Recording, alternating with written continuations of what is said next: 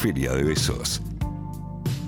Sábados de 16 a 18 por FM La Patriada.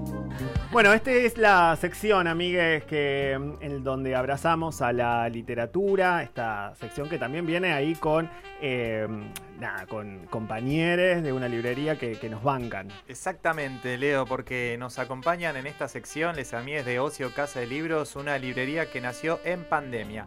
La encuentran en Loyola 829, esquina Serrano, en el barrio porteño de Villa Crespo. Abierta de lunes a viernes de 11 a 18 horas y los sábados de 15.30 a 19 horas.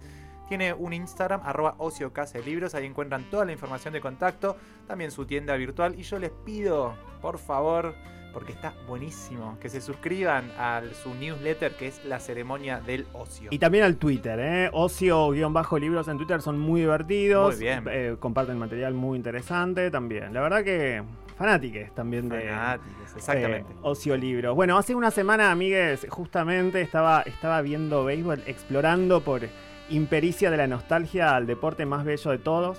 Nunca antes me había dado cuenta de la carga poética que lo contiene, o sí, pero bueno, ahora también tiene esa otra capa.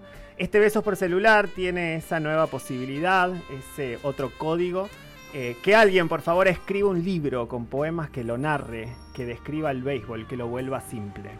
Vamos entonces en búsqueda de esa señal y del beso por celular de esta tarde. Nacido en el año 1995, ex jugador de béisbol, a este poeta un martes desempleado, Sandro lo buscó. Y entonces le escribió un poema que cierra su primer libro de poesía, Hijo Único, publicado por Patronus Ediciones. La amistad, la temporalidad, el mar, la memoria sobre lo que hemos sido, el registro del énfasis. Amigues, disfruten de la poesía que se está escribiendo en este planeta. Con ustedes, Alejandro Lastra. Sentimiento de un nene gordo.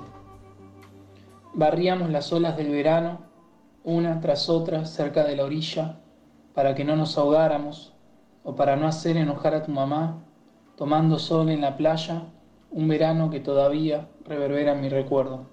¿Te acordás, primo, esa tarde que encontramos dos palos tirados en el bosque y golpeamos aquel árbol hasta pelar la corteza y se quedó desnudo a la intemperie? Corrimos porque nos asustó una camioneta de la policía que pasaba a lo lejos.